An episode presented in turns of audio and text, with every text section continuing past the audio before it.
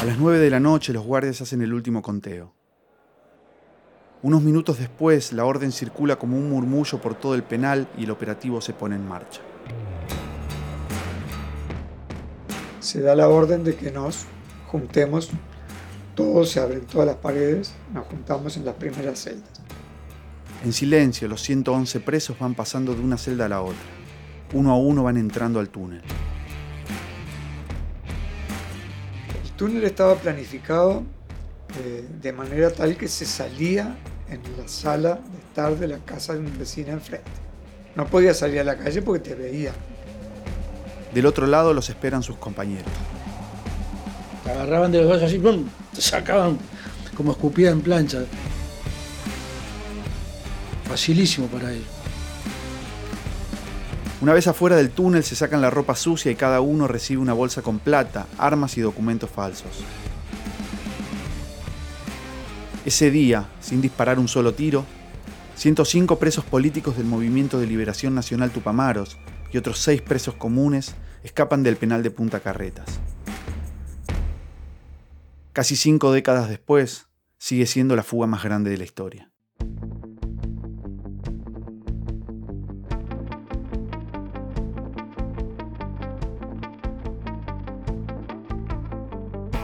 Desde el momento en que una persona cae presa, tiene un solo objetivo, escapar.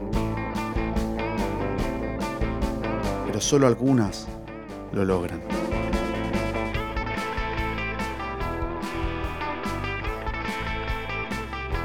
Anfibia Podcast, en coproducción con Lunfa, presenta Fugas.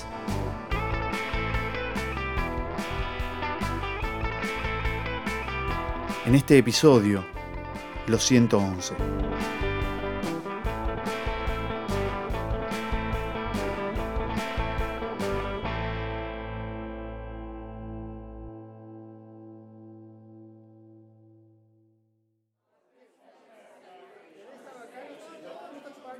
Un policía entró al bar y se puso nervioso. Acodado en uno de los rincones de la barra, descubrió a uno de los prófugos más buscados del país. José Mujica, más conocido como el Pepe, era uno de los integrantes más antiguos del MLN, el Movimiento de Liberación Nacional Tupamaros. Esa noche de marzo de 1970, en el bar La Villa de Montevideo, tomaba una grapa junto a dos compañeros con los que planificaban un robo millonario. El policía llamó a sus colegas. Cuando llegaron los refuerzos, Mujica ayudó a sus compañeros a escapar. Él no alcanzó a hacerlo. El policía que lo encañonó se puso nervioso y se le escapó un tiro. Pepe Mujica fue trasladado al hospital militar, donde pasó tres meses internado. De ahí lo mandaron al penal del barrio Punta Carretas, una mole de cemento gris rodeada por las lujosas torres de departamentos de una de las zonas más exclusivas de Montevideo. Ahí, Pepe Mujica se encontró con muchos de los compañeros que habían caído antes que él. Las cárceles uruguayas habían comenzado a poblarse de presos políticos entre fines de los 60 y principios de los 70.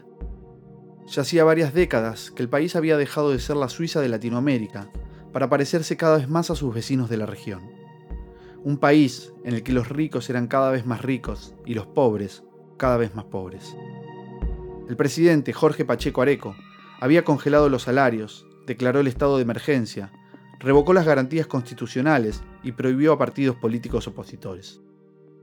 La lucha contra las organizaciones armadas incluía detenciones ilegales y torturas. La utilización de ciertas acciones armadas, ilegales, nosotros las utilizábamos como una herramienta de finalidad política. Así lo explicaba Pepe Mujica para un documental alemán.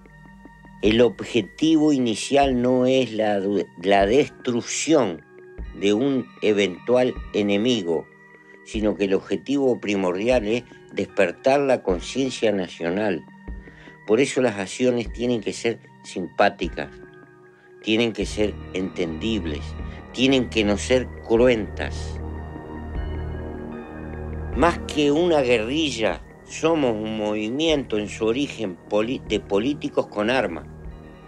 Los tupamaros respondieron a la violencia del Estado con más acciones armadas.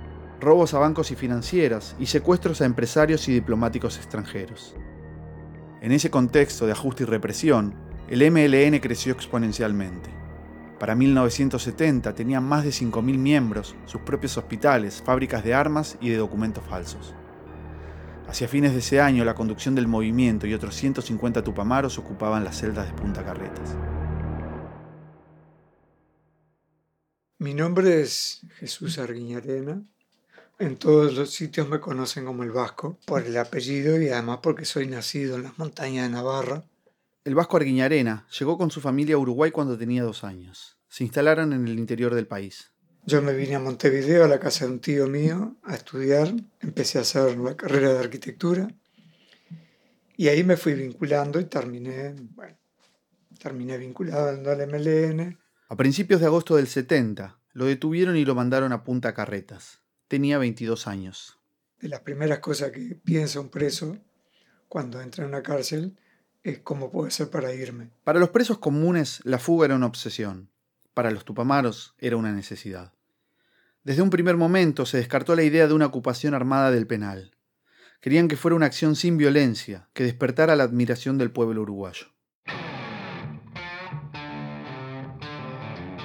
Los presos crearon la Comisión A, que sería responsable de estudiar los posibles planes de fuga. Analizaron todo tipo de propuestas. Incluso llegaron a pensar en la posibilidad de aterrizar un helicóptero en medio del patio durante un partido de fútbol. Creo que fue por diciembre del año 70, principio de diciembre, se pensó desde fuera una fuga haciendo un túnel de las cloacas a un sector del penal de Punta Carreta donde funcionaba el hospital. Los tupamaros venían estudiando la red cloacal de Montevideo desde 1965. Por eso sabían que debajo de una de las calles que bordeaba el penal bajaba un caño que desembocaba en la gran cloaca que corría paralelo a la rambla. El hospital, una construcción techada en uno de los extremos del predio, era el único lugar del penal que no se veía desde los puestos de vigilancia. Y el plan era hacer el túnel hasta el sótano y los presos que estaban arriba, que eso daba un patio donde tenemos el recreo todos los días. Y bueno, una parte de los presos como que se amotinaban, se metían dentro del hospital y se iban. A ese plan lo llamaron el gallo. El grupo externo que trabajaba en la fuga ya tenía todo listo para comenzar la excavación. Pero el 5 de febrero, una fuerte lluvia cayó sobre Montevideo y el agua desbordó las cloacas.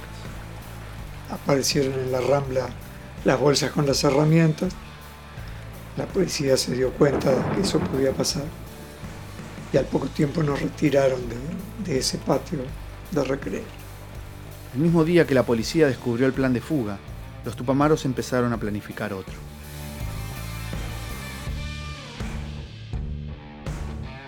Los presos políticos tenían prohibido salir al patio.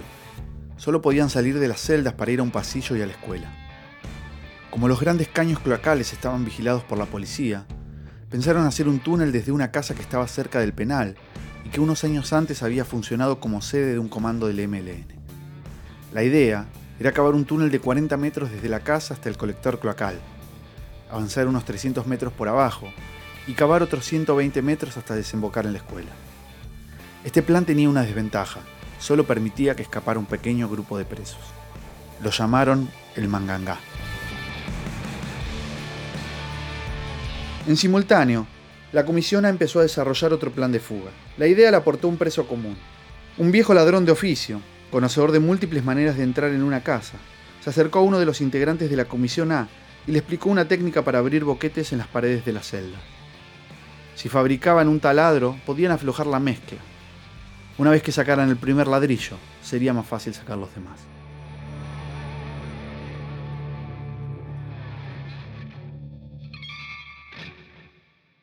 El celdario era un bloque de cuatro pisos construido en la mitad de las cuatro hectáreas y medias que ocupaba el penal.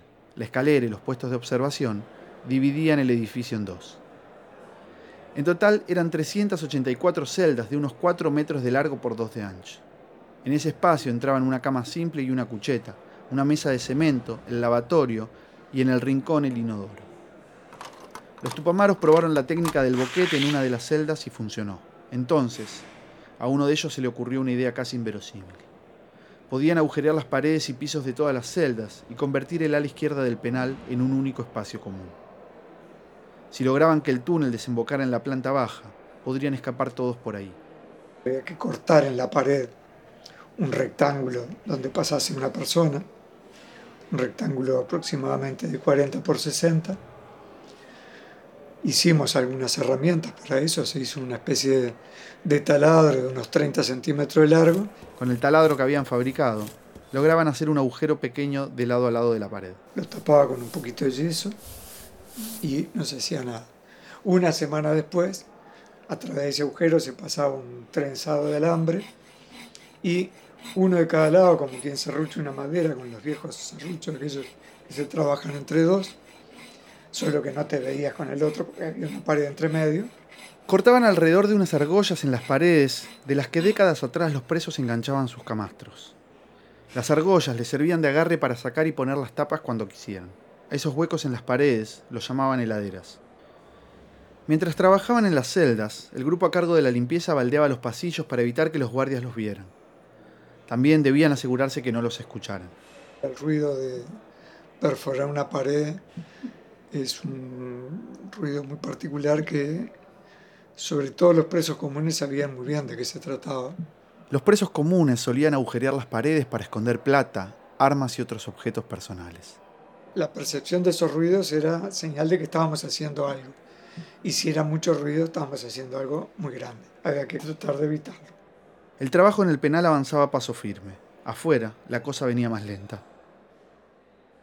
Construir un túnel de 120 metros de largo no era sencillo.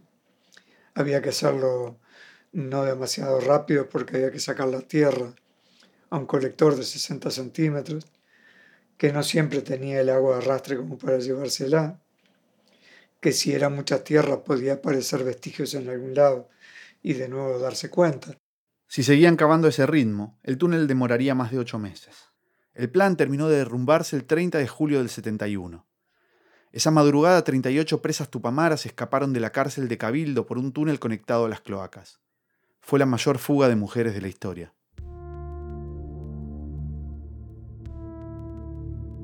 La operación obligó a los tupamaros a suspender el mangangá.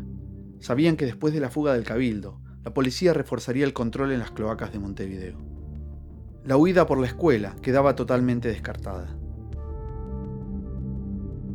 Después de muchas discusiones, los líderes del MLN aprobaron el plan definitivo, el más ambicioso de todos los que se habían discutido hasta ese momento. Decidieron abrir los huecos para conectar todas las celdas del ala izquierda y escapar por un túnel desde la planta baja. Ese túnel lo cavarían los mismos presos desde adentro hacia afuera.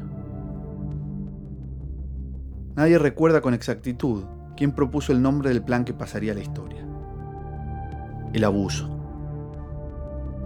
En ese momento creo que éramos como 170, 180 presos políticos y la salida no era para todos. Este es Carlos Martel, más conocido como Pochilo.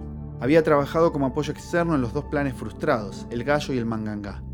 En marzo del 71 cayó preso y se reencontró con sus compañeros en Punta Carretas. Un día nos pide Trille caminar, le decíamos trillar, y nos pide Trille el Pepe y nos dice que hay una chance textual de salida y que si estábamos de acuerdo estábamos en la lista. Por supuesto, por supuesto que sí, que dijimos que sí. La lista se había armado en base al peso político de los presos y los delitos de los que estaban acusados. Yo peso político ninguno. Yo tenía una 6-7 cargos en contra. El principal era Rapiña. Ya con Rapiña se, se los convidaba para, para salir. Antes de empezar el túnel, tuvieron que sortear varios obstáculos. En la planta baja no teníamos ningún preso político. Considerábamos que éramos peligrosos, entonces no nos pusieron en la planta baja porque podíamos hacer un túnel. Y se contactó un par de presos comunes que estuvieron afines con toda esta movida. En la primera celda de la planta baja había dos presos. Uno era Arión Salazar. Con la característica de Arión, que era un tipo que estaba mal de la cabeza, él decía que era de otro planeta y si le preguntabas de dónde decía, soy la unidad tanto. Estaba loco. Este, estaba, estaba realmente muy trastornado. ¿no? Al punto que se te paraba a decir que me están llegando las órdenes de la Orden Dorada. Pero era un loco lindo. Y está, entonces dentro de eso, él no podía recibir luz porque le trastornaba su contacto con la Orden Dorada. Entonces la ventana tenía que estar siempre tapada con una cortina. La celda de Arión era la más húmeda y oscura de todas, la única en la que los guardias no podían ver hacia adentro. Era el lugar perfecto para comenzar el túnel. Todas las semanas, sobre todo los días de lluvia, los guardias hacían requisas sorpresa. Buscaban dinero, armas blancas y alcohol. En las celdas de los presos políticos también buscaban periódicos y papeles con información para entregar a los servicios de inteligencia. Había un guardia al que los presos llamaban Luchini por el amor que le tenía a las lucas, los billetes de mil. Era uno de los tantos guardias que redondeaban su sueldo vendiendo comida, alcohol o diarios adentro del penal. Ganaban mal también, ¿no? Ganaban muy mal. Le das una plata, complementas el sueldo, pero nos dan buena comida y nos dejan vivir. Los tupamaros sabían que las autoridades les exigían a los guardias que cada tanto secuestraran material para los servicios de inteligencia. Entonces llegaron a un acuerdo podemos llegar a un acuerdo haciendo algo ordenado. Un día requisan siete celdas. En lugar de una por día, siete en un día. Y la hacemos ordenada. Empezamos de la punta, seguimos la siguiente, la siguiente. A cambio, los presos políticos les garantizaban que de tanto en tanto le iban a dejar que secuestrara las revistas que él mismo les vendía. La tarde del 10 de agosto, la guardia suspendió el recreo y requisó 12 celdas de la segunda planchada, donde estaban los presos políticos. Al día siguiente, los tupamaros agujerearon el piso que daba a la celda de la planta baja, levantaron las baldosas y empezaron el túnel.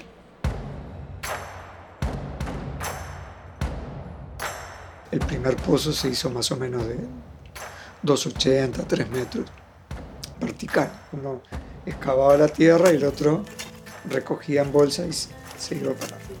Al principio, el Vasco Arguiñarén estaba en el equipo de apoyo. Entonces, bueno, ahí con ese equipo hacíamos esas escaleras hicimos las, las bolsas también con sábanas para poner la tierra y poder subirla por el, por el hueco vertical. El responsable de la planificación del túnel era Lucas Mancilla, uno de los integrantes de la conducción del MLN. La cosa que a Mancilla le dieron la libertad.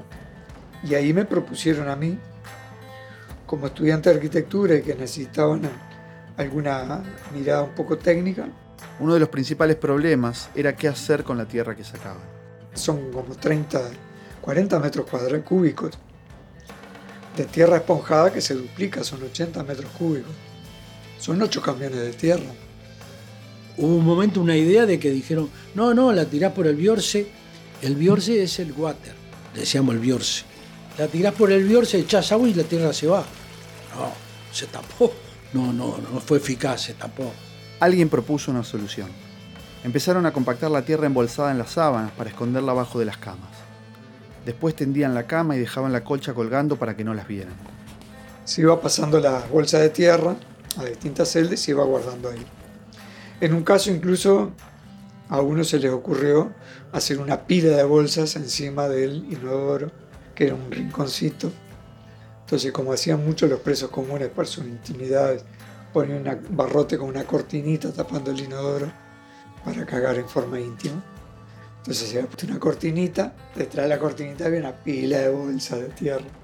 Después de cavar los tres metros hacia abajo empezaron el túnel horizontal. Trabajaban en equipos de dos o tres excavadores en cuatro turnos de casi seis horas. El régimen de trabajo durante toda la construcción del túnel fue del entorno de las 23 horas diarias.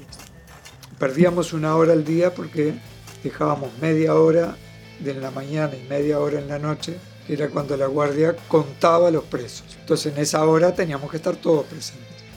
Con jaboneras, pilas de radio y lamparitas fabricaron linternas. También instalaron un fuelle que les llevaba oxígeno hasta el fondo del túnel. Apenas avanzaban 18 o 19 centímetros por día.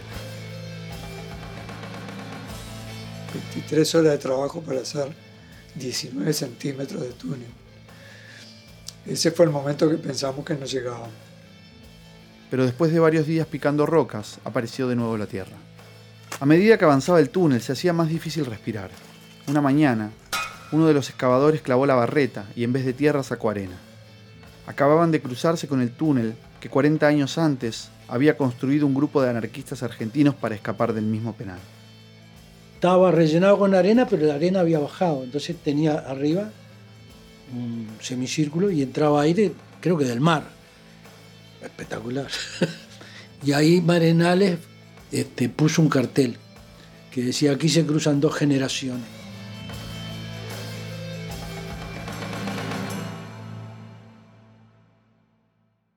Afuera un comando se encargó de estudiar la zona. Analizaron viejos planos de la cárcel y fotografías aéreas del barrio. Las mujeres, vestidas con faldas largas, caminaban por la calle con hilos atados en los tobillos para medir las distancias. Otras se vistieron de enfermeras y recorrieron la cuadra frente al penal haciendo una supuesta encuesta de salud. Querían conocer las rutinas del barrio y saber quién vivía en cada casa. El túnel estaba planificado eh, de manera tal que se salía en la sala de estar de la casa de una vecina enfrente. No podía salir a la calle porque te veían. El comando de afuera también se encargó de conseguir vehículos, armas, ropa, documentos falsos y lugares para alojar a los fugados. La fecha elegida fue la madrugada del 5 de septiembre de 1971. Y empezaron a pasar los minutos y la hora y llegó la noticia de que se, se trancó la salida porque el compañero que tenía una misión con la motoneta tuvo un problema, no sé cuánto, se suspendió. Uno de los integrantes del comando externo había tenido un accidente de tránsito. Sus compañeros perdieron el contacto y creyeron que lo había detenido la policía. En el bolsillo tenía las planillas con el plan de trasbordo de los fugados. Toda la fuga estaba en riesgo. Cuando el compañero despertó en el hospital, descubrió que alguien había encontrado los papeles y los había escondido en sus zapatillas. Igual había que rearmar los circuitos de trasbordo. Eso le llevaría al menos 24 horas más. Y el último día se hicieron los últimos retoques y se siguió escarbando hacia arriba hasta llegar a las 6 de la tarde, que se interrumpió el trabajo, se llegó lo que se suponía era a un metro por debajo del piso de la casa. Unos minutos después, tres jóvenes golpearon la puerta de la casa frente al penal. Quédese tranquilo. Somos tupamaros y venimos a tomar esta casa y la del fondo, le dijeron a la persona que los atendió. Al mismo tiempo, a la vuelta, una compañera del MLN que se había fugado hacía poco tocó el timbre de la casa de su tío, un escribano de apellido Curi. Otros dos compañeros iban con ella. El hombre creyó que su sobrina había ido a pedir ayuda para entregarse. Cuando estuvieron adentro, los militantes le explicaron que la casa estaba tomada. La familia se quedó en una habitación y los tupamaros empezaron a prepararse para recibir a los fugados. Después que pasa el control de las 8 de la noche, se da la orden de que nos juntemos, todos se abren todas las paredes, nos juntamos en las primeras celdas. Todas las celdas estaban comunicadas por un agujero, a la altura del piso, pero en los pisos frazadas, para reptar sobre ellos sin hacer ruido y cortinas en las puertas.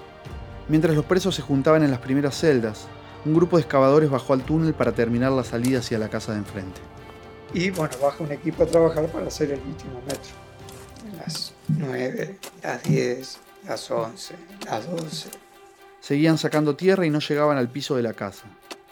No sabían que el living estaba elevado. No era un metro, eran dos. Los compañeros que estaban arriba, que habían tomado la casa al anochecer, este, también empezaron a escuchar con estetoscopio a ver dónde sentían el ruido y empezaron a hacer agujeros desde arriba para abajo. Ya eran las 2 de la madrugada. Llevaban casi 5 horas de retraso.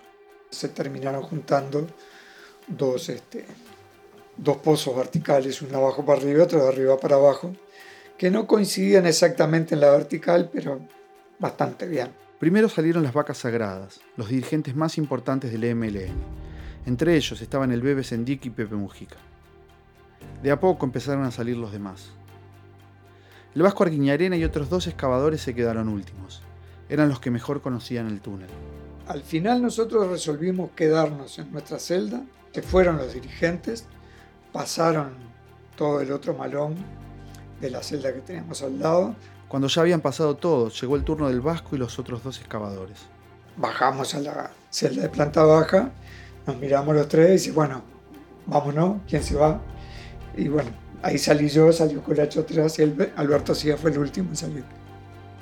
Una fila de 105 presos políticos y 6 presos comunes se arrastraba por el túnel.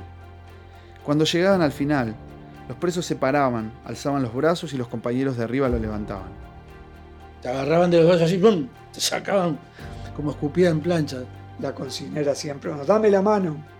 Todo en, voz relativamente baja, pero imperativo. Dame la mano, dame la otra. Hasta que llegó un compañero que teníamos que era manco. Dame la mano, dame la otra. No tengo, dame la otra, hijo de puta. No tengo. no tenía. Yo me acuerdo que lo primero, eso sí tengo recuerdo clarito, que asomé la cabeza, puse la rodilla en el piso y miré por la ventana para afuera. Ahí está el metro que no sabía. Vi, el desnivel inmediatamente. Los recién fugados se sacaron la ropa sucia y la tiraron en una pila. A través de un agujero en la pared pasaron al patio de una casa vecina. Era una casa que estaba vacía, estaba en venta, no había nadie. Atravesaron el patio de la casa deshabitada y por otro agujero se metieron en el living de la casa del escribano. Una mesa de madera enorme del super lujo. Y ahí nos daron una bolsita con un arma, dotación de repuesto y plata. Me tocó un amigo eso, muy lindo, nuevito. Cuando yo llegué, claro, ya había 100 tipos adentro de la casa. Estaban en el garaje, ya la combi estaba dentro del garaje, la Volkswagen. Los dirigentes estaban dentro los líderes del MLN se fueron en la combi. Y en ese momento se abre la puerta de calle y el compañero Joaquín Sueder Rojo eh, a los gritos. ¡A los camiones! ¡Corriendo! ¡Vamos!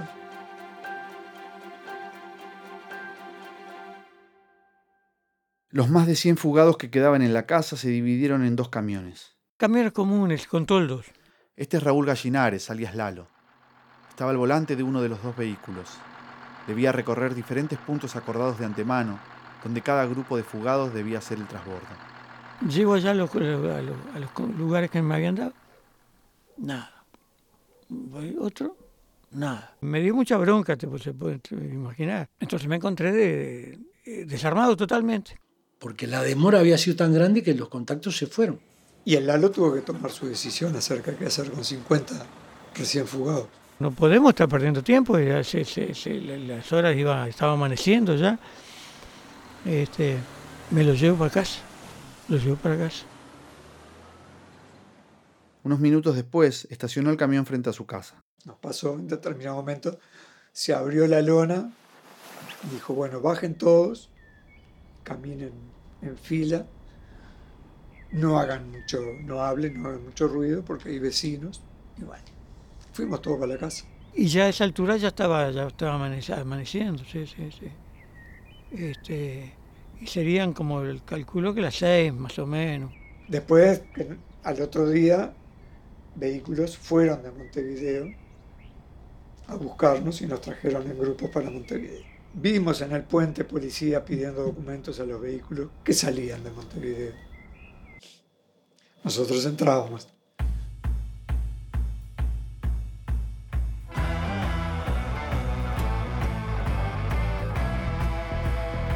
A partir de ese día, 105 presos políticos y 6 presos comunes pasaron a la clandestinidad. 48 años después, la fuga de Punta Carreta sigue siendo la más grande de la historia. Bueno, eh, fue una acción sumamente simpática porque la aplaudió todo el mundo y salió limpita. La mejor experiencia que he vivido yo, sí, sí, sin duda.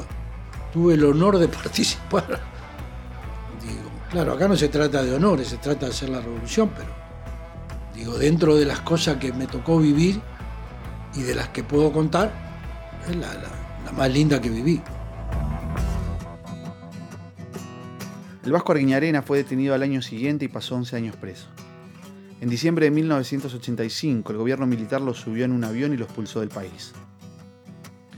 Con el tiempo volvió a Uruguay y hoy da clases en la Facultad de Arquitectura. Pochilo Martel volvió a caer preso en agosto del 72. Recién 13 años más tarde, con el regreso de la democracia, recuperó la libertad. Poco tiempo después de la fuga, Lalo Gallinares le allanaron la casa. Alcanzó a escapar gracias a un vecino que le avisó que venía la policía.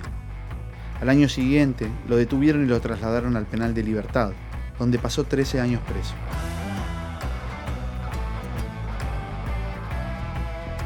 Pepe Mujica cayó unos meses después de la fuga. En el 72 volvió a escaparse de Punta Carretas con otros 14 tupamaros. Ese mismo año lo detuvieron por tercera vez. Fue uno de los nueve rehenes de la dictadura cívico-militar. Pasó 12 años encerrado en calabozos completamente aislado. En 2010 se convirtió en presidente de Uruguay.